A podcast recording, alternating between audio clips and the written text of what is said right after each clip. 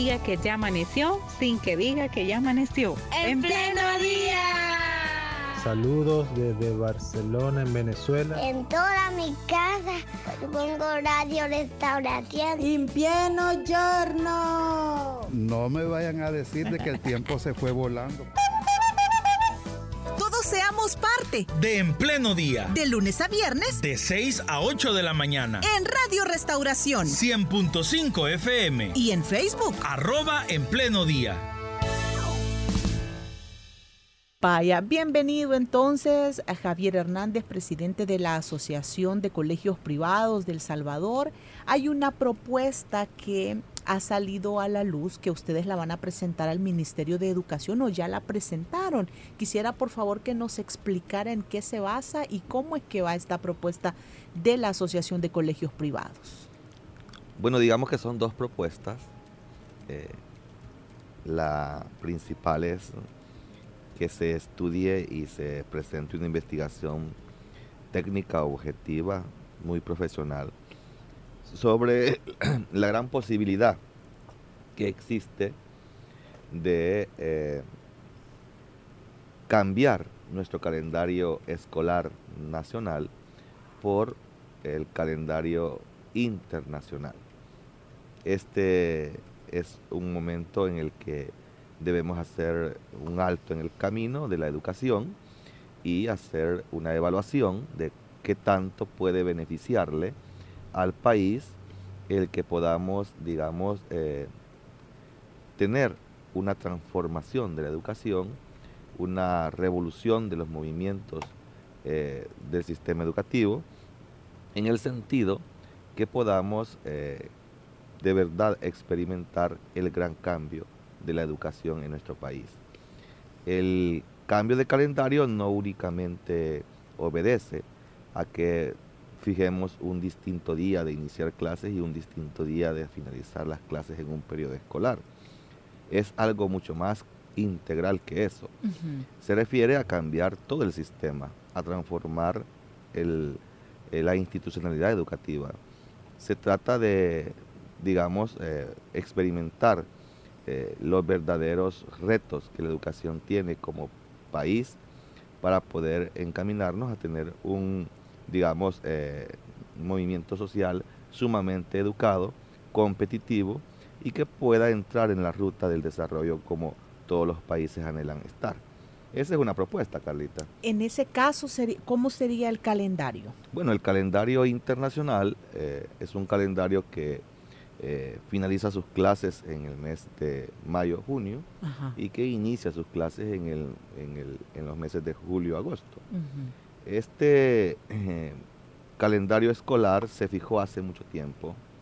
Eh, ha ido teniendo cambios eh, en, su, en su contextura, digamos, en su integralidad, de acuerdo a la realidad social que se vive. de hecho, pues este modelo que, que, se tiene actualmente funcionando tiene su base o, o, su justificación en el hecho de que en aquel tiempo que se fundó, tenía razón de ser porque la adolescencia se integraba al trabajo agrícola. O sea, los niños de 12 en adelante ya eran parte de la, eh, digamos, eh, de la economía eh, del país cuando se dedicaban, por, ejemplo, al tema del, trabajo agrícola. Específicamente cuando el café tenía su, gran, digamos, destacada acción en nuestro país, el cultivo del café. Eh, o sea, sin, embargo, pues, este calendario ya lo hemos tenido. El internacional, no, no, no, no lo hemos tenido. Lo que hemos eh, nosotros experimentado es un calendario de acuerdo a la realidad económica del país, que es la que estamos eh, todavía funcionando, digamos. porque el joven se dedicaba pues a, a, trabajar en, el cultivo del café, en sacar los granos básicos al final de la jornada, allá por los meses de octubre, noviembre, diciembre. Y pues tenía en, esa base ahí, tenía la justificación de un calendario escolar en el que se dejaba libre al joven en un tiempo para poder dedicarse a eso y poder ayudar a la economía familiar.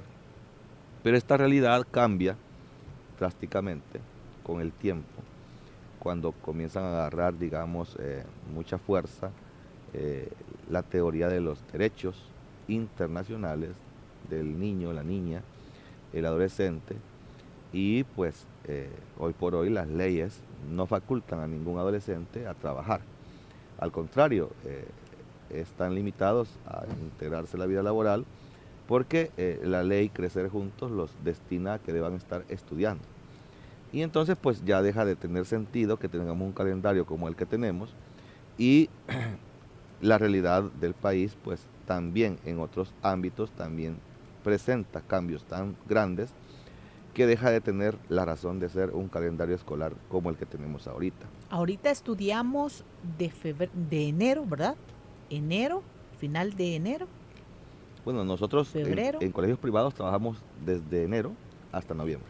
De enero a noviembre. Así es. Y si cambiamos al calendario internacional sería de mayo. De ma tendríamos que finalizar en mayo o junio e iniciar en julio y agosto cualquiera de esos, de esos, de esos meses. ¿Y serían los mismos 11 meses? Bueno, es que eh, eh, la propuesta nuestra no, es, no está en que se cuadre eh, ya datos tan, digamos, específicos como esos. Nuestra propuesta es que se haga la investigación para que se pueda contemplar el gran cambio. Esa es nuestra propuesta. Si realmente hay posibilidad en el país. Porque nosotros vemos que hay más posibilidades a favor que en contra de este calendario creemos que somos un país con tan poquita extensión geográfica y con una población que eh, pues se daña al tener dos calendarios funcionando en educación. Tenemos un calendario internacional ya funcionando en algunos centros educativos privados. Privados, sí. Y en su gran mayoría un calendario nacional. El moverse de un calendario al otro lo que hace es restarle tiempo al estudiante de, estudios, valga la redundancia.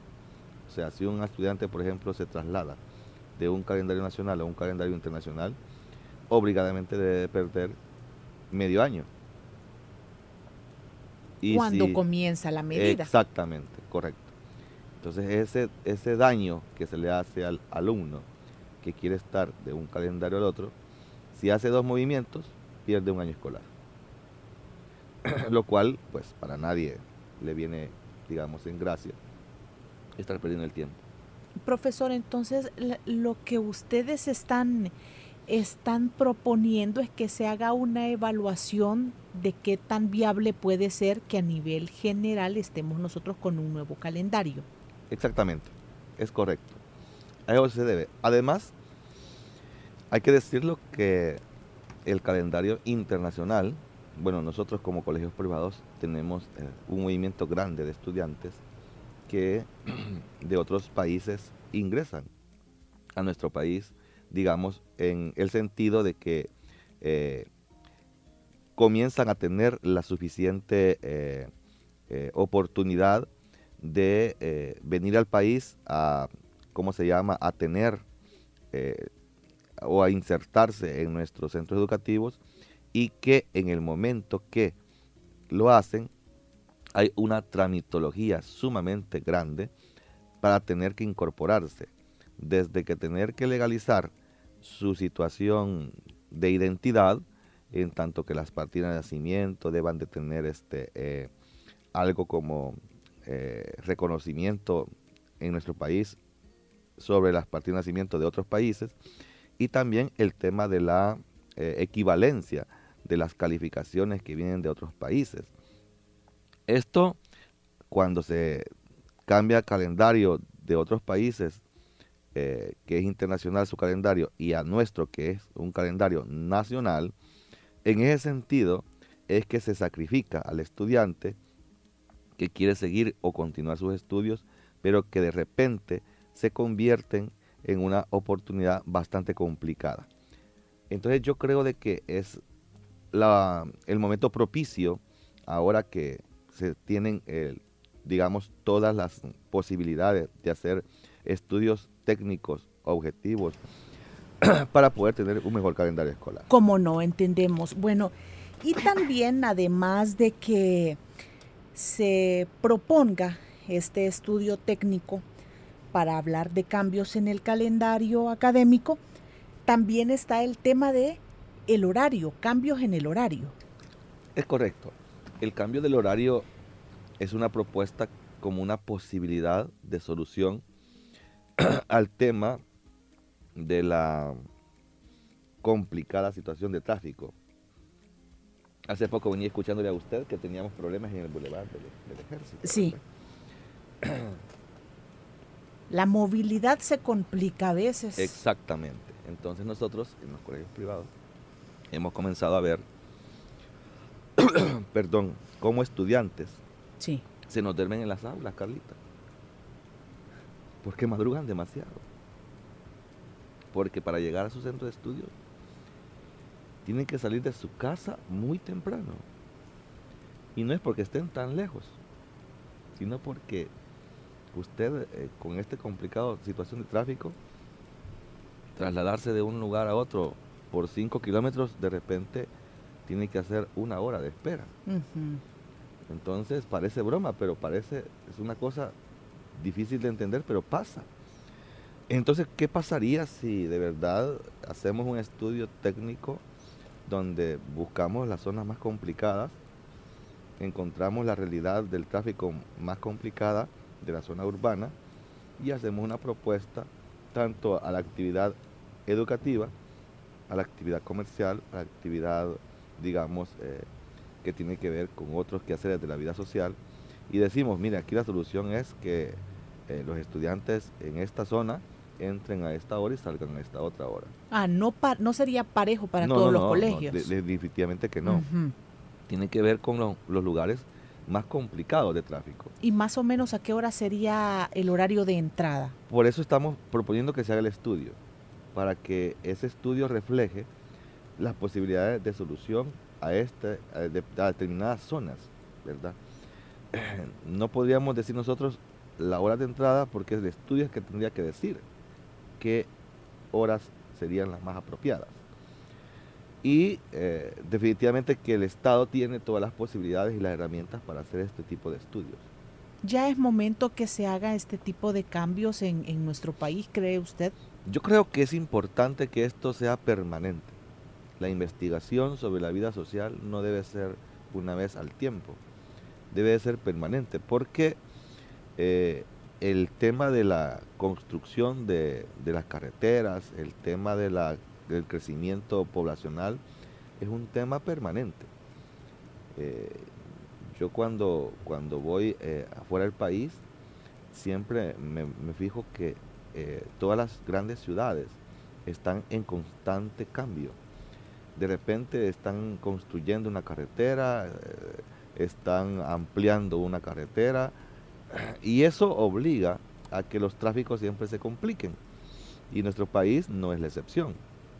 Entonces, ante esa situación que es permanente, deberíamos tener propuestas profesionales muy objetivas sobre cómo se maneja el tráfico y cómo contemplar los que transitamos por ese lado para poder darle solución también a la situación de la vida escolar.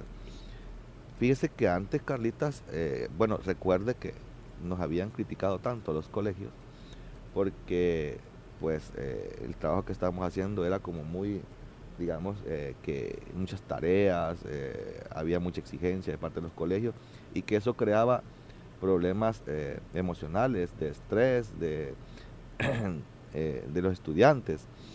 Pero realmente este tema de dormir poco por madrugar mucho, para poder estar en el centro de estudios a la hora, realmente es suficiente pretexto para poder crear estrés en el estudiante y llegar hasta extremos de, ansiedad.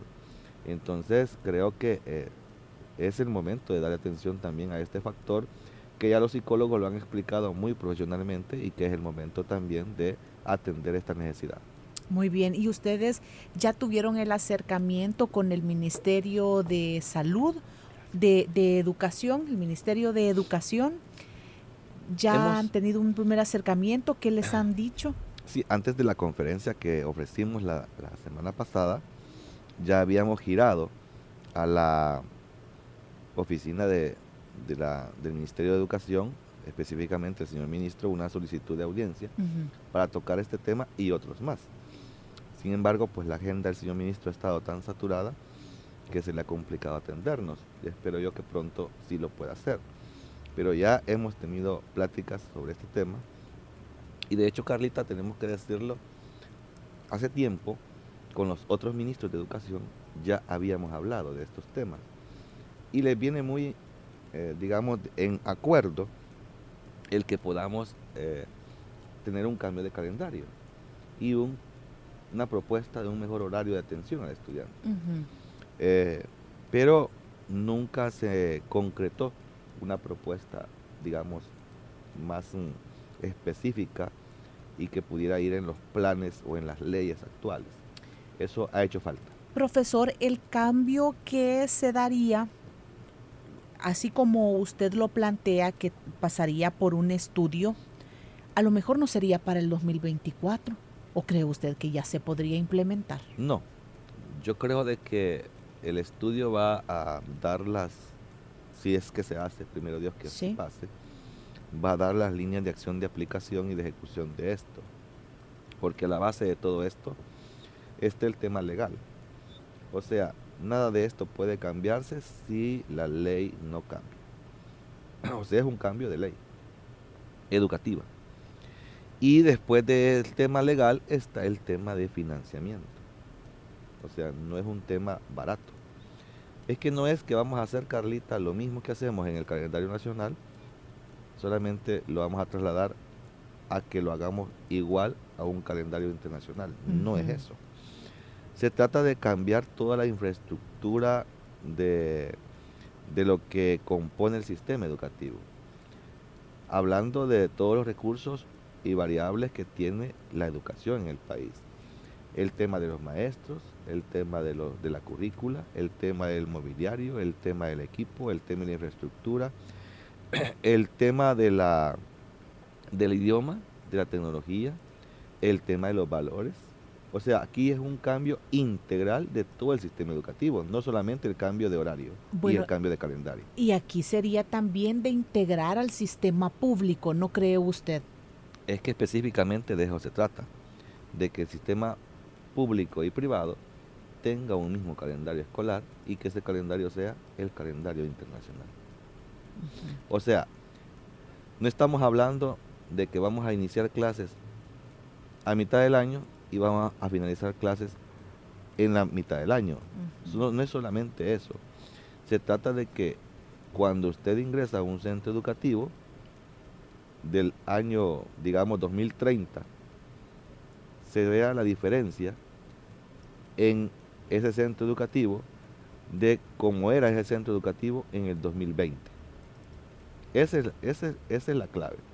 Pero si usted entra, por ejemplo, ahorita a un centro educativo en el 2023, no sé cuánto habrá cambiado ese centro educativo desde hace 20 años. Tal vez sea el mismo. Pero no solamente en su infraestructura, sino en su quehacer del centro educativo. O sea, lo que tenemos que cambiarle al sistema educativo es el espíritu de la educación. Que ese tesoro que decimos que encontramos en la educación, que esa muestra de amor que encontramos en la educación, de verdad se pueda palpar, se pueda sentir y que podamos tener un producto educativo que al final pueda dignificar al estudiante. Porque actualmente lo que percibimos es que de repente estamos produciendo profesionales que cuando se llegan a graduar estos profesionales y buscan una oportunidad, es lo que menos encuentran. Entonces realmente se frustra el sistema, en tanto que eh, ya la brecha de la educación superior, por ejemplo, en vez de cerrarse, se abre más. Recuerde usted, hace el año pasado, la Universidad Nacional, la cito porque es la educación superior gratuita, esperaba más estudiantes para que fueran a aplicar para su admisión. Y la sorpresa fue que llegaron menos. Y eso tiene la base una frustración en el estudiante que egresa de bachillerato. En tanto de que tiene aquella, aquel juicio muy común ahora, decir, ¿para qué voy a estudiar si de todas maneras de nada me sirve hacerlo? O sea, hay que dignificar el valor de la educación, que es lo que no tenemos en nuestro país. ¿Por qué? Porque el, estudiante en su casa tiene ejemplos en sus vecinos o en su familia en que se han esmerado tanto para estudiar y que al final tienen pocas oportunidades para superarse y para poder emplearse. Profesor, y ahora también algún parámetro importante dará al iniciar un estudio para hacer estos cambios, un parámetro importante también se puede tener viendo a estas alturas cómo están nuestros estudiantes. Hoy sí ya estamos presencial. ¿Cómo han llegado a los salones de clases? ¿Qué tanto han asimilado? Mira, ha tocado usted un tema sumamente delicado. Es común escuchar entre los docentes actuales sobre el comportamiento de los estudiantes después de la pandemia.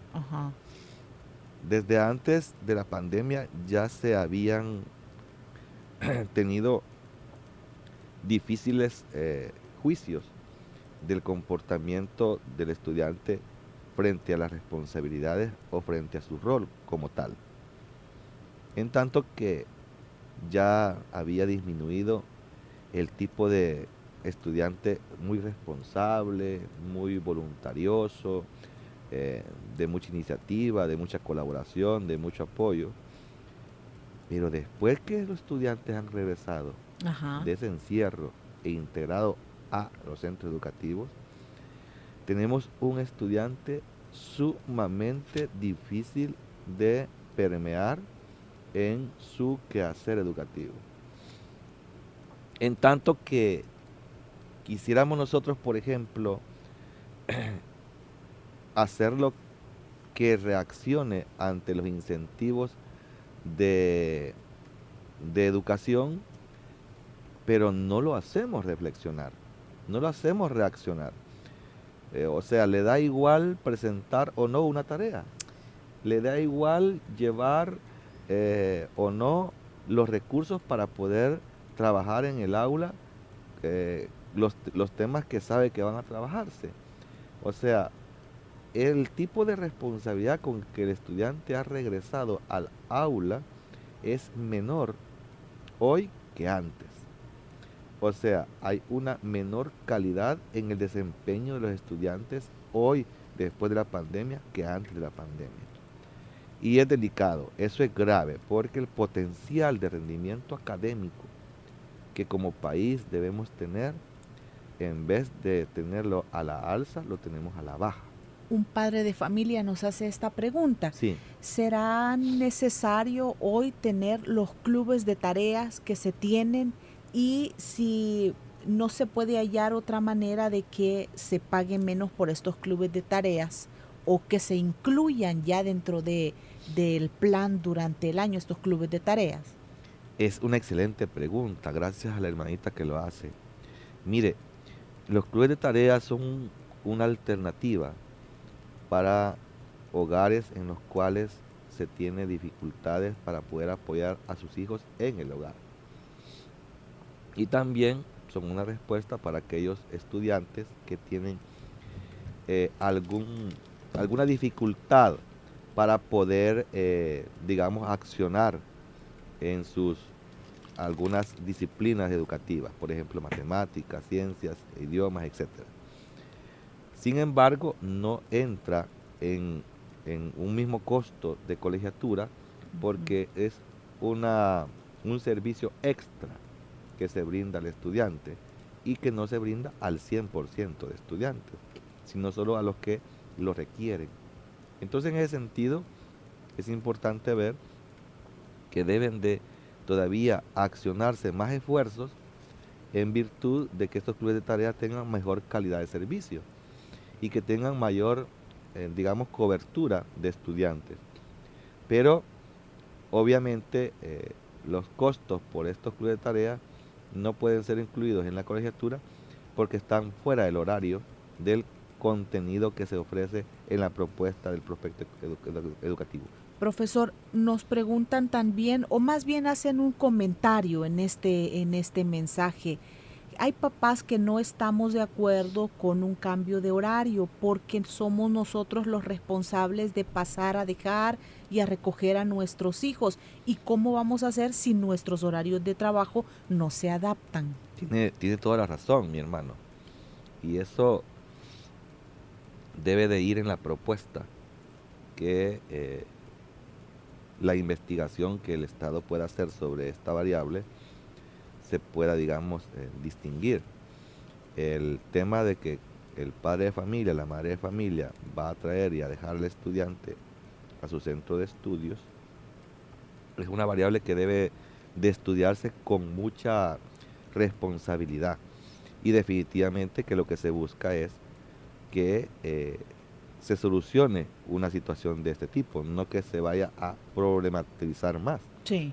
Eh, entonces, eh, definitivamente que eso no va a pasar, de indisponer, eh, digamos, la operación de ir a traer ir, e ir a dejar al estudiante a su centro de estudio.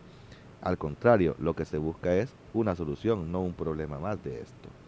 Y créame que la investigación que pudiera hacerse tendría que dejar un espacio para que el centro de estudios también pueda llevar este tema con mucha responsabilidad. Lo que se busca es al final tener una convivencia mucho más de calidad en el centro de estudios entre iguales y entre docente y estudiante. De eso se refiere.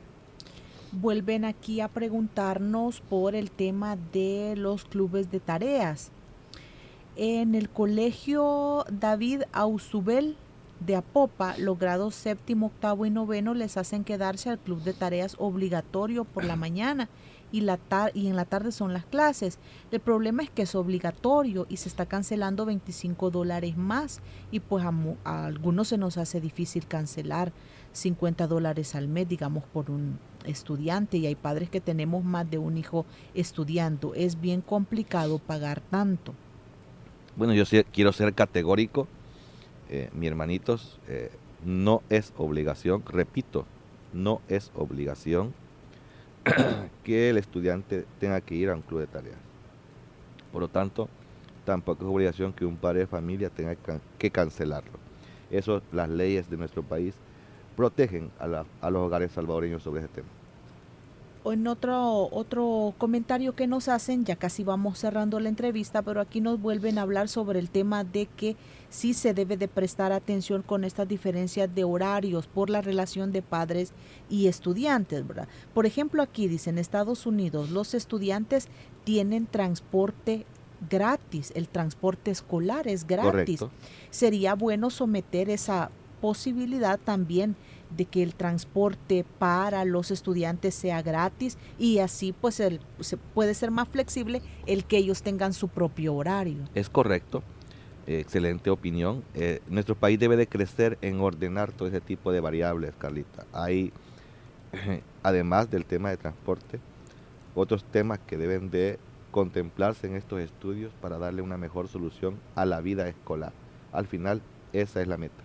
Muy bien, profesor, gracias por habernos acompañado hoy y por habernos venido a contar cómo están las cosas, ¿verdad? Y a ver cómo vamos para el 2024, que no hemos cerrado todavía. Creo que creo que, que bastará también con reflexionar en cómo vamos cerrando el 2023, ¿verdad? Fíjese que el calendario escolar internacional está cerrando en este mes su año escolar. Es cierto. Y lo va a empezar a abrir en julio. Entonces, eh, eso ya nos dice mucho del comportamiento que hay, en tanto que uno vamos a la mitad del año y otros están terminando el año escolar. Entonces esa disparidad que tenemos realmente afecta a la vida escolar de todo el país. El sistema debe de ser más ordenado, debería tener una mejor, digamos, ordenamiento para poder tener un mejor funcionamiento. Gracias Carlita y gracias a nuestros hermanitos que siempre nos escuchan dentro y fuera del país. Un saludo a todos y Dios les bendiga. Gracias. Hemos conversado en esta mañana con el profesor Javier Hernández. Él es presidente de la Asociación de Colegios Privados de nuestro país. Muchas gracias por haber estado en sintonía de En Pleno Día este día jueves. Les vamos a esperar el día de mañana. Vamos cerrando la transmisión en línea. Gracias a quienes han estado pendientes de la entrevista a través del Facebook Live. Ahí quedará alojada esta entrevista por si usted la quiere compartir o contarle a alguien más. Mientras tanto, le invitamos a que continúe con la programación. Sí, la programación que le hace feliz. Buen día. Diga que ya amaneció sin que diga que ya amaneció. En pleno día. Saludos desde Barcelona, en Venezuela. En toda mi casa pongo radio restauración. In pieno giorno. No me vayan a decir de que el tiempo se fue volando. Todos seamos parte. De En Pleno Día. De lunes a viernes. De 6 a 8 de la mañana. En Radio Restauración. 100.5 FM. Y en Facebook. Arroba En Pleno Día.